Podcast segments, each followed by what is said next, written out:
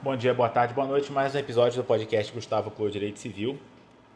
O tema que eu vou abordar hoje nem é um tema tão novo, mas é um tema pouco conhecido e que agora ele está começando a ganhar uma notoriedade por conta de vários problemas que aconteceram aí durante a pandemia, que é se as pessoas têm ou não têm que registrar os seus animais de estimação. A primeira questão que surge aí é uma questão mesmo teórica, né? Será que esse registro ele faz algum sentido, né? Será que é razoável que as pessoas tenham que registrar os seus animais de estimação, manter esse cadastro? Isso não estaria dentro da esfera de liberdade de cada um ter um ou dois ou três cachorros e não ter que explicar para a autoridade municipal quantos cachorros você tem? É uma questão, né? Que precisa, obviamente, ser analisada há vários municípios no Brasil com leis obrigando o registro dos animais de estimação, tá?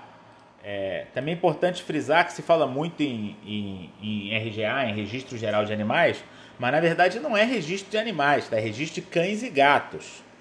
Ninguém nunca pensou em, em registrar sabiá, é, é, peixe de aquário, etc. Né? Registro de cães e gatos. Em São Paulo, tem a Lei 13 131, que é de 2001, que, que prevê multa para quem não registrar os seus animais. Né? Por que, que esse assunto surge agora na pandemia? Porque todo mundo trancado aí dentro dos imóveis, é, muita fricção entre condôminos, muita litigiosidade.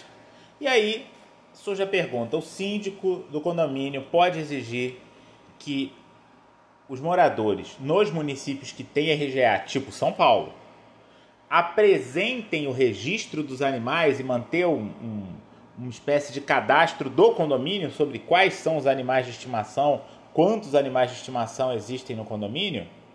Me parece que sim, tá? Se existe essa obrigatoriedade de registro, sim.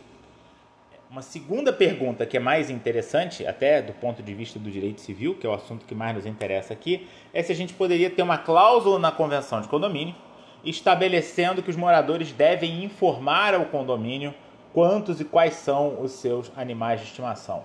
Eu entendo que essa cláusula é totalmente válida, ela está dentro do campo da esfera da vontade. Se os condôminos aprovarem essa cláusula, ela é uma cláusula válida.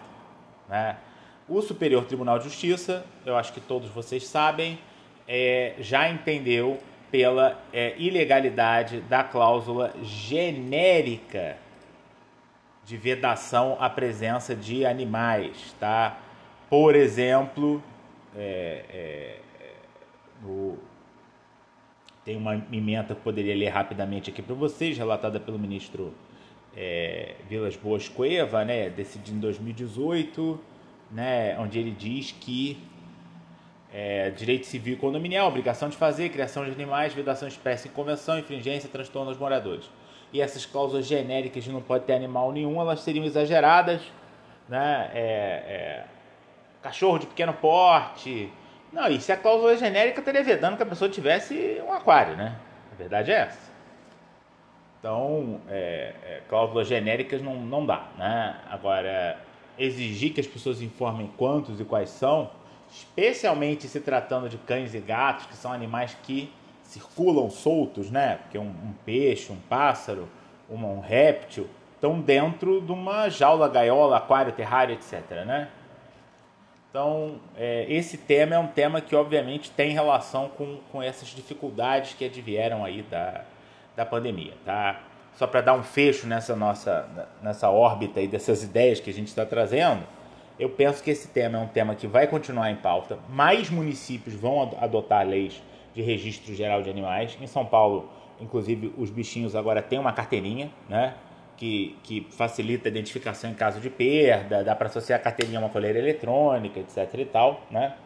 Mais municípios vão adotar e vamos ver como os condomínios vão reagir a isso, se vão exigir a informação, se não vão exigir a informação e se os moradores desses condomínios vão se mostrar contrários ou não contrários a essa questão aí da informação, ok?